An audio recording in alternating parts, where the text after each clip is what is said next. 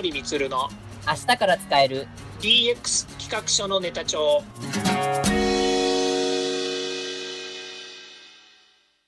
こんにちは。サートプロの近森光です。こんにちは。アシスタントの堀内隆です。この番組は IoT AI 教育事業の専門家近森光が DX デジタルトランスフォーメーションについて実際の事例を交えながら DX とは何か DX でどんな未来ができるかをご紹介します。事例をもとに実際にお客様や社内に提案する企画書に落とし込めるまでの使えるネタのネタ帳としてお届けします。DX 企画書ネタ帳第26回目です。えっと、今回のテーマはですね、直近で報道された2つの事案についてちょっとご紹介しつつ、セキュリティについてお話を伺いたいと思います。はい。まず一つ目は、とある銀行のソースコードが GitHub という、あの、ところに流出してしまったという問題が、あの、判明して、ちょっと大きく話題を呼びました。もう一つは、あの、厚生労働省が作ったココアですね。コロナ対策のアプリで、アンドロイド版が、あの、9月からちょっと動いてなかったということが、あの、まあ、2月の頭に発表されて、ちょっと話題を呼びました。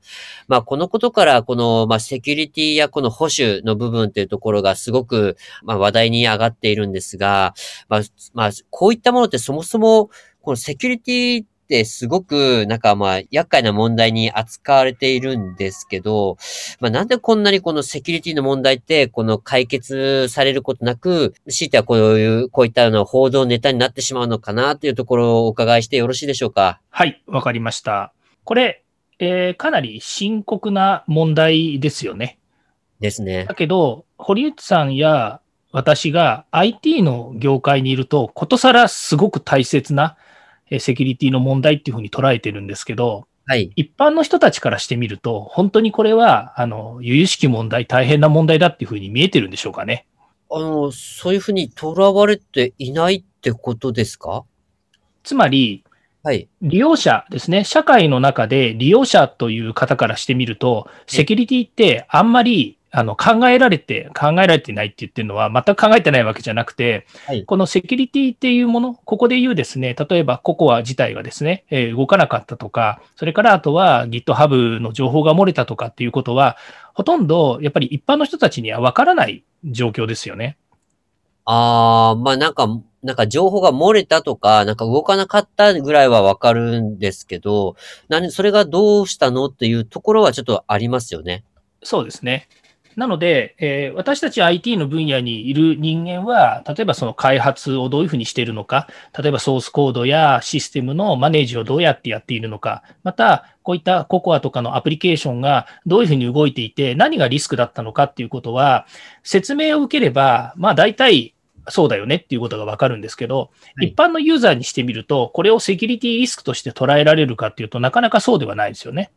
ただ、結果的な事象を見て動かなかったとか、それから、えー、皆さんには関係なかったけれども、こういうソースコードが漏洩してましたっていうことを報告されただけであって、あんまりこう、身近ではないですよね。ココアが動かなかったことは、もしかすると Android ユーザーにしてみると、とんでもない話にはなるのかもしれないんですけれども、はい、じゃあそのことのマネージができていなかったっていうことを知らされてもですね、えー、何がどう悪かったのかっていうのはあんまりよくわからないですよね。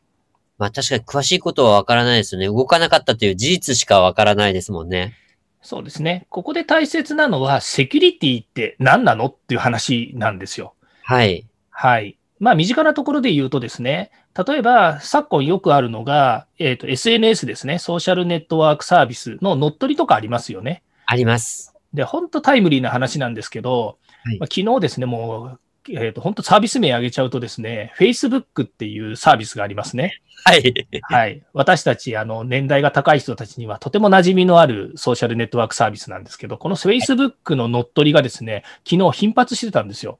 あー、なんかメッセンジャーでしたっけ？はい、メッセンジャーの方ですね。あの、ビデオが添付されていて、これはあなたですかっていうビデオがついてくるんですけれども、それをクリックしてしまうと、まあ、要は乗っ取りにあってしまうっていうですね。まあ、乗っ取りにあったからこそ、そのビデオを巻いたんですけど、またさらにそのビデオを開けたことによってソースコードが、えー、ハッキングされると。はい、ソースコードがハッキングされるわけじゃないですね。あの、ハックされて、えー、そこにまた漏洩が発生するということなんですけど、えーまあ、要は、この問題どう解決したらいいのかっていうことだけ先に言うと、うん、Facebook も他のネットワークあの SNS もそうなんですけど、二段階認証とか二要素認証っていうのをやってるんですね。やってますね。はい。で、二段階認証って何かっていうと、普段ログインするときに ID とパスワードですね。まあ大体 ID っていうのは普通の文字羅列した ID かもしくはメールアドレスを使うケースが多いんですけども、それとプラス個人が決めた、えーセキュリティパスワードですね。で、ログインしますよね。はい。で、二段階認証って言ってるのは、それにプラスして、えー第三者機関のアプリを使った、えーログイン方法をプラスするか、もしくは、えっと、例えば皆さんがお持ちのスマートフォンに、えーまあ、その、えー二段階認証のためのですね、えーコードを飛ばして、で、そこからそのコードをですね、スマートフォンのアプリにえー入れることによってログインができる。はいつま。り、二段階認証って言ってるのは、二段階の方法でログインしますよっていうことで、かなり手続きと手間がかかるものなんではありますけれども、あの、セキュリティを強化できる仕組みなんですね。はい。はい。こうやって音声で話しているとですね、えーちょっとわかりにくいかもしれないですけども、まあ、えっ、と、ストレートに言うと、ログイン1回するんじゃなくて、ログイン2回してくださいねというですね、まあ、いわゆる、その、えーセキュリティ上かなり強化された方法があるんですね。はいで、今回、その Facebook でハッキングされてる人っていうのは、2段階認証してない人たちが多かったはずなんですね。ああ、なるほど。はい。で、それは別に Facebook に限らず、他の SNS でもそうなんですけれども、一般ユーザーとしては、セキュリティを高めるために、こういう機能を使ってくださいねと、SNS 自体が推奨しているにもかかわらず、それをしないで、二段階認証に持っていかなかった人たちっていうのが多くいます。で、これは、えー2月の22日の時点で、えっ、と、10件ぐらい来てるんですよ。えええーで、そのたんびにですね、えーハッキングされている可能性があります。パスワードを変更してくださいっていうふうに、僕はメッセージ返してるんですね。うーん。で、それで返ってくるのは、あの、ハッキング、ハックされてましたと、パスワード変更しましたっていうふうに返ってくるんですけど、つまり二段階認証してないんですよ。あうん。なので、二段階認証してくださいっていう話ではあるんですね。あ、はい。で、これ、一時が万事で、結局、えー一般ユーザーからしてみるセキュリティって、そういう部分があるわけですよね。うーん。で、さっきのように、えーまあ、例えば GitHub とかですね、そういうソースコードが漏洩するですとか、ココアが、えー動いていませんでしたねっていうセキュリティとはちょっと違うところにセキュリティっていうのがあるわけですよね。うん、セキュリティリスクというともっとすごく広いんですよね。うーんですから一般の方の情報セキュリティっていう、まあ、例えば中小企業でもそうですし、個人でもそうですけども、そのセキュリティっていう問題と、ソーシャルな社会的なセキュリティ、それから大企業における情報漏洩などのリスクのセキュリティっていうのと、もうとにかくセキュリティっていう言葉自体に含まれている要素ってすんごい広いんですよ。ああ、なるほど。うんはい。だから、一個人のユーザーが、例えばソースコードの漏洩に関するセキュリティのことをいちいち学んでも使える機会ってあんまりないですよね。確かに。うん。そのことを知っておくことは、やはりあの、スキルアップすることですからいいとは思いますけれども、そのことを学んだところでセキュリティリスクの回避にはならないわけですよね。ですね。うん。まあそう考えるとですね、本当セキュリティ全般においては、一般の人には関係がない、もしくは見えてない世界っていうところがありますよね。ですね。はい。それと、もう一つが、予想ができないんですよね。ああ、確かに。うん。あの、セキュリティって選手防衛しているように見えますけども、問題が起こってから対処するっていう方が多いんですよね。そうですね。はい。えーまあ、情報漏洩があったら、それに対してどう素早く対処するのかっていうこともそうですし、問題が分かった時点で、いかに早い解決策を打つのかっていうことの方が本来重要であって、選手で、まあ、セキュリティをしている。例えば私が今言いましたように、SNS でにあのログインパスワードを複雑にしてログインできなくあ、ログインしにくくするって言ったところで、それを突破してくる人たちがいるわけですよね。うーん。だからこそ二段階認証にして、突破された後、さらに自分のスマートフォンに誰かがハッキングして入ってこない限り、その二段階認証は突破できないっていうような仕組みにしてくれてるわけですよね。で、も、今そうしたからといって、この先されないとは限らないわけですよ。そうですね。技術的には二段階認証を突破する技術っていう、まあ、ハッカーがね、いたとして、はい突破してくる可能性があるわけですよ。ですね。はい。うん。で、このことに関して、えーやっぱりこう、先を、先を煎じていろんなことを対策してるけど、それをどんどんどんどんこうまた突破してくる、もしくはリスクが発生してくるっていうこと、これはもういたちごっこですよね。ですね、これは。うんまあ、セキュリティ自体だからそういった、あの、まあ、ものなので、とにかく自分たちが、もうとにかく自分たちでできることは、どんどんあのセキュリティ上あの対応していくっていうことになるわけですね。はい。うん、ただし、さっきの、まあえーソースコードの漏洩とか、それからソーシャルな形で展開をされていたココアの話っていうのは、また違うところの側面がありますよね。ああ、はい。はい。まあ、ちょっとこれ、い一色たにこうくくるわけにはいかないんですけども、ちょっと別の、えー、と事例でお話をするとですね、はい。えーまずその2年ぐらい、あ2年前なんですけど、ちょっと古くなりますけど、2019年の9月の16日に、はい南米エクアドルの政府がですね、あの国民全員分、2000万人分のですね、個人情報が海外に流出したっていう事件があったんですね。ああ、ありました。はい。えーこれね、ものすごいことですよね。2000万人分の個人情報が海外にあの漏洩してたと。しかも国からですよね。そうです、国からです。で、これは、あの、どう、これの結論は何かっていうとですね、悪意のある集団が銀行口座などにアクセスするために十分なデータが流出したと。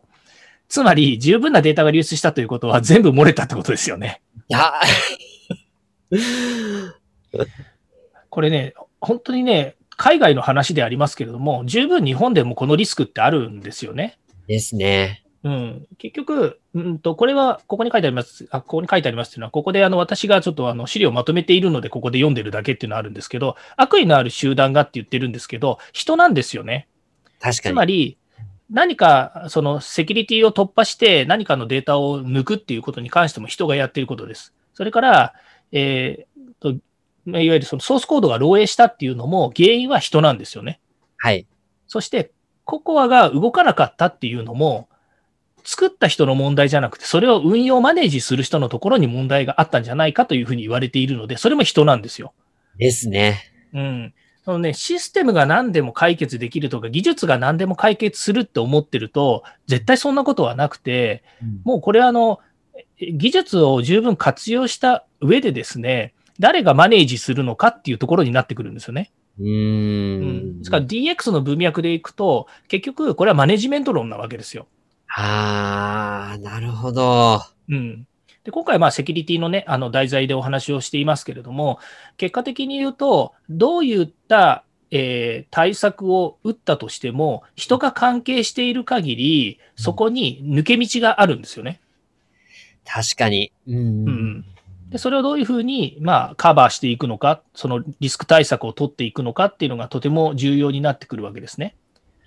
完璧はありえないということですよね。そうですね。ちょっと余談になりますけれども、やはりその企業として対応する組織としてのですね、やっぱりこう情報漏洩の脆弱性っていうのはすごく取り上げられていまして、はい最近その IoT とか AI とかっていうね、この文脈でこう新しい機器を取り付けるっていうことが多くありますよね。はい。そうすると、その取り付ける機器に本当にセキュリティがしっかりと備わっていますかって言われると、なかなかそういうものばかりじゃないんですよね。うーん。でよく言われているのは、商店街にカメラをつけて、防犯対策しましょうというふうに言われているケースがあるんですけど、はい。その取り付けたカメラですね、インターネットカメラとか有線カメラもいろいろあるんですけど、それハックされてですね、あの情報が垂れ流しになってるっていうことも結構あるんですよ。ええ。うん、で、それはね、なんでかっていうと、そこにはですね、例えばネットワークセキュリティであったりとか、IoT セキュリティであったりとか、それこそ、あの、情報セキュリティの中では重要な、えー場面、場面というか、あの、仕組みがですね、至るところにあるんですよね。にもかかわらず、今最適なものを作ったとしても、それを突破してくる輩っていうのはいっぱいいるわけですよ。はい。うん。で、IoT がどんどんこう盛んになり、それからカメラとか、それからネットワーク機器っていうのが安く、えーね、と、あの、普及してくるにつれて、セキュリティ搭載されてないものっていうのもいっぱいあるわけですね。はい。そうすると、まあ、極端なこと言うと、外からハッキングされたりとか、オープンにされていれば、ザルのようにですね、あの、その機器は狙われ、狙われるわけですよね。ですね。うん。それがさっきの文脈でいくと、例えば Android や iOS のアプリだってハックされることっていうのは当然ですけれども、今はできないかもしれないけど、できてしまう可能性があるわけですよね。そうですね。うん。で、そういうことにつながってきます。でですからそこは社会的なセキュリティが言うと今みたいな話ですし、個人的なセキュリティでいくと、やっぱりかいあのお家ですよね。よくあのお話をしていますけども、あのえっ、と、ヘムスと言われているようなですね、あの各家庭内の電力を管理するようなシステム。はいで、こういうものにネットワークの、えー例えばテレビとかビデオとか、えースマホとか家の中でも全部つながってますよね。つながってますね。はい。えーで、こういうのも、あの、もしかすると、あの、今はそうではないかもしれませんけれども、そういったものも全部ハックされてくる可能性があるわけですよね。はい。うん。で、それ、それがハックされた時にどういう状況になるかっていうと、一般の人はハックされてること自体が気づかないわけですよ。うーん。だけれども、そこから先ほどエクアドルの件にあったように、個人情報ですよね。例えば銀行の口座情報ですとか、パスワードですとか、そういったものが全部漏洩して、い1年間ぐらい気づきませんでしたって言ったときに、自分の銀行からいろんなものが、えーお金が抜抜かれてましたとか、クレジットカードを使って毎月3万円ずつぐらい、自分がわからないぐらいの金額が使われていましたって言っても、結局、え、そんな、どうしてそうなっちゃったの？ことすらわからない。うわ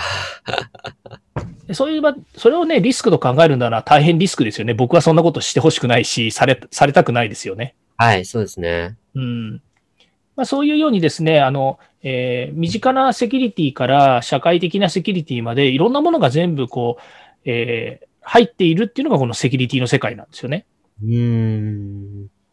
あの、今回のその GitHub による情報漏洩に関しては、一つすごく良いなという点がありまして、はいそれは障害が起こった時にですね、すぐに一般のお客様に対してですね、えー取った行動っていうのがあります。はいそれが、えーホームページにですね、えー FAQ ですね、あの、えー QA、QA っていうのは質問に対する答えですよね。はい。それをですね、いち早く載せたっていうことなんですよね。いやー、その、この対応は良かったですよね、本当に。そうですよね。やっぱり一般のユーザーにしてみると、何かそういった大きな問題が起こった時にすぐに対処してくれるっていう企業の姿勢っていうのはすごく評価されますよね。ですね。はい。確か数年前にも、ある、えーインターネットの会社が個人漏洩ですね、数千万人分漏れた時に、一人当たり500円、えーキャッシュバックしますっていうお話ありましたよね。ありました。えーあれもですね、一般的に、えー一般的にっていうのはその時の、あの、覚えてる記憶でいくと、たかが500円ぐらいね、払ったところで何なんだよっていう個人的な意見はありましたけれども、ただ、一人に500円かける、えーその漏洩した人数分で考えると、企業にとっては大きな損失ですよね。ですね。うん。で、それをですね、いち早く、やっぱりこう、えー皆さん、皆さんっていうのは、そのユーザーに対して公開をして対応したっていう姿勢は、すごく評価されたんですよね。あはい。で、その後どうなったかっていうことを教えましょうか。ー。はい。はい。えー、保険会社の情報漏洩保険に入る会社がめちゃくちゃ増えたってことですね。はー、そっちの保険が なるほど。はい。まあ、あの、私も入りました。あやっぱり法律で何千件以上の個人情報を持っている会社は、その対象になりますよっていうふうに言われていても、あの、セキュリティに対するリスク回避ってなかなか企業は対応できなかったんですよね。対応できないし、何をしていいのかわからないっていうことがあったんですけども、そのセキュリティ、まあ、例えば500円かける人数分って言われたときにすぐわかりやすいんですよね。うんうん。うん、何億何億円払わなきゃいけないって言われたら、そんなのこあの中小企業では払えないですよね。払えないですね。うん。だったらもうそれに対応する保険に入っとかなきゃっていうことがもうピンときちゃうわけですよね。うんうんううん。ん。ですから、まあ当然ですけれども、個人情報を扱っている、えー中小企業さんいっぱいありますから、まあ中中小企業だけじゃないですけどね、いっぱいありますんで、まあそこに対して保険というものをやっぱり、あの、これもリスク、リスク回避ですよね、企業としては。はい。はい。で、保険会社に、えその損害保険の、えー加入が増えたということ。こういったものが、やっぱり、それも、あいわゆるその、リスクが起こる、リスクが発生する前に、やっぱり対処しているっていうことの一つだと思うんですよね。はい。まあ、いうようにですね、企業としてどれだけやっぱりこう対処するかっていうことと、早い姿勢で対応するのかっていうことについては、やっぱり一定の評価が市場からあるということもありますので、セキュリティに関してはですね、やはり、感度を高くしてですね、えー自分たちが対応していかなきゃいけないということになりますね。まあ、今の話を受けて、本当にあれですよね。そのやっぱり、まあ、どうしてもセキュリティリスクはあるものだというところを、まあ、理解した上で、じゃあ実際にことが起こってしまった時にどのように対処するか。そして、まあ、もちろんことが起こらないようにするためにどれだけ万全な、を期するか。そして、はい。対しての、えっと、まあ、いわゆる人ですよね。人がどういうふうに対応するかっていうところ、うん、っていうところがやっぱ必要、大事になってくるんですね。そうですね。まあ、こういったあのセキュリティに関するですね、えー、文献とかですね、えー、政府からの発表っていうのはいっぱい出てます。なので、まあ、少なくとも私が、私の会社も中小企業であればですね、中小企業のセキュリティアクションっていうですね、セキュ情報セキュリティ5箇条っていうのが出てたりもするので、こういうのをですね、あの、やっぱり見ておく必要があると思うんですね。で、どういうことかっていうと、1、えー、OS やソフトウェアは常に最新の状態にしましょう。これはパソコンとか、えー、ネットワークとか会社の方の資産の話ですね。はい。それから、ウイルス対策ソフトを導入しましょう。うん、で、3番目が、パスワードを強化しましょう。うん、で、4番目が、共有設定を見直しましょう。うん、で、5番目がですね、脅威や攻撃の手口を知りましょうと。うん。これ一個一個見てれば当たり前だよねって、IT に関わる人たちは思うんですよ。はい。だけど、さっきも言いましたけど、IT に関わってる人たちばかりではないですし、一般のユーザーの人たちには、そのセキュリティ、情報セキュリティに対するリスクっていうものが、結局後手に来るわけなので、はい、先を煎じて、こういうことをですね、全部、あの、しっかりやっておきましょうっていうのは、なかなかやっぱり達成できないですよね。うん,、なので、個人ではできないかもしれないけど、企業ごとしっかりと対応しましょうってことは、できると思いますので、うん、まあ、そういったことをですね、あの、しっかりとやっていく姿勢が大切だと思います。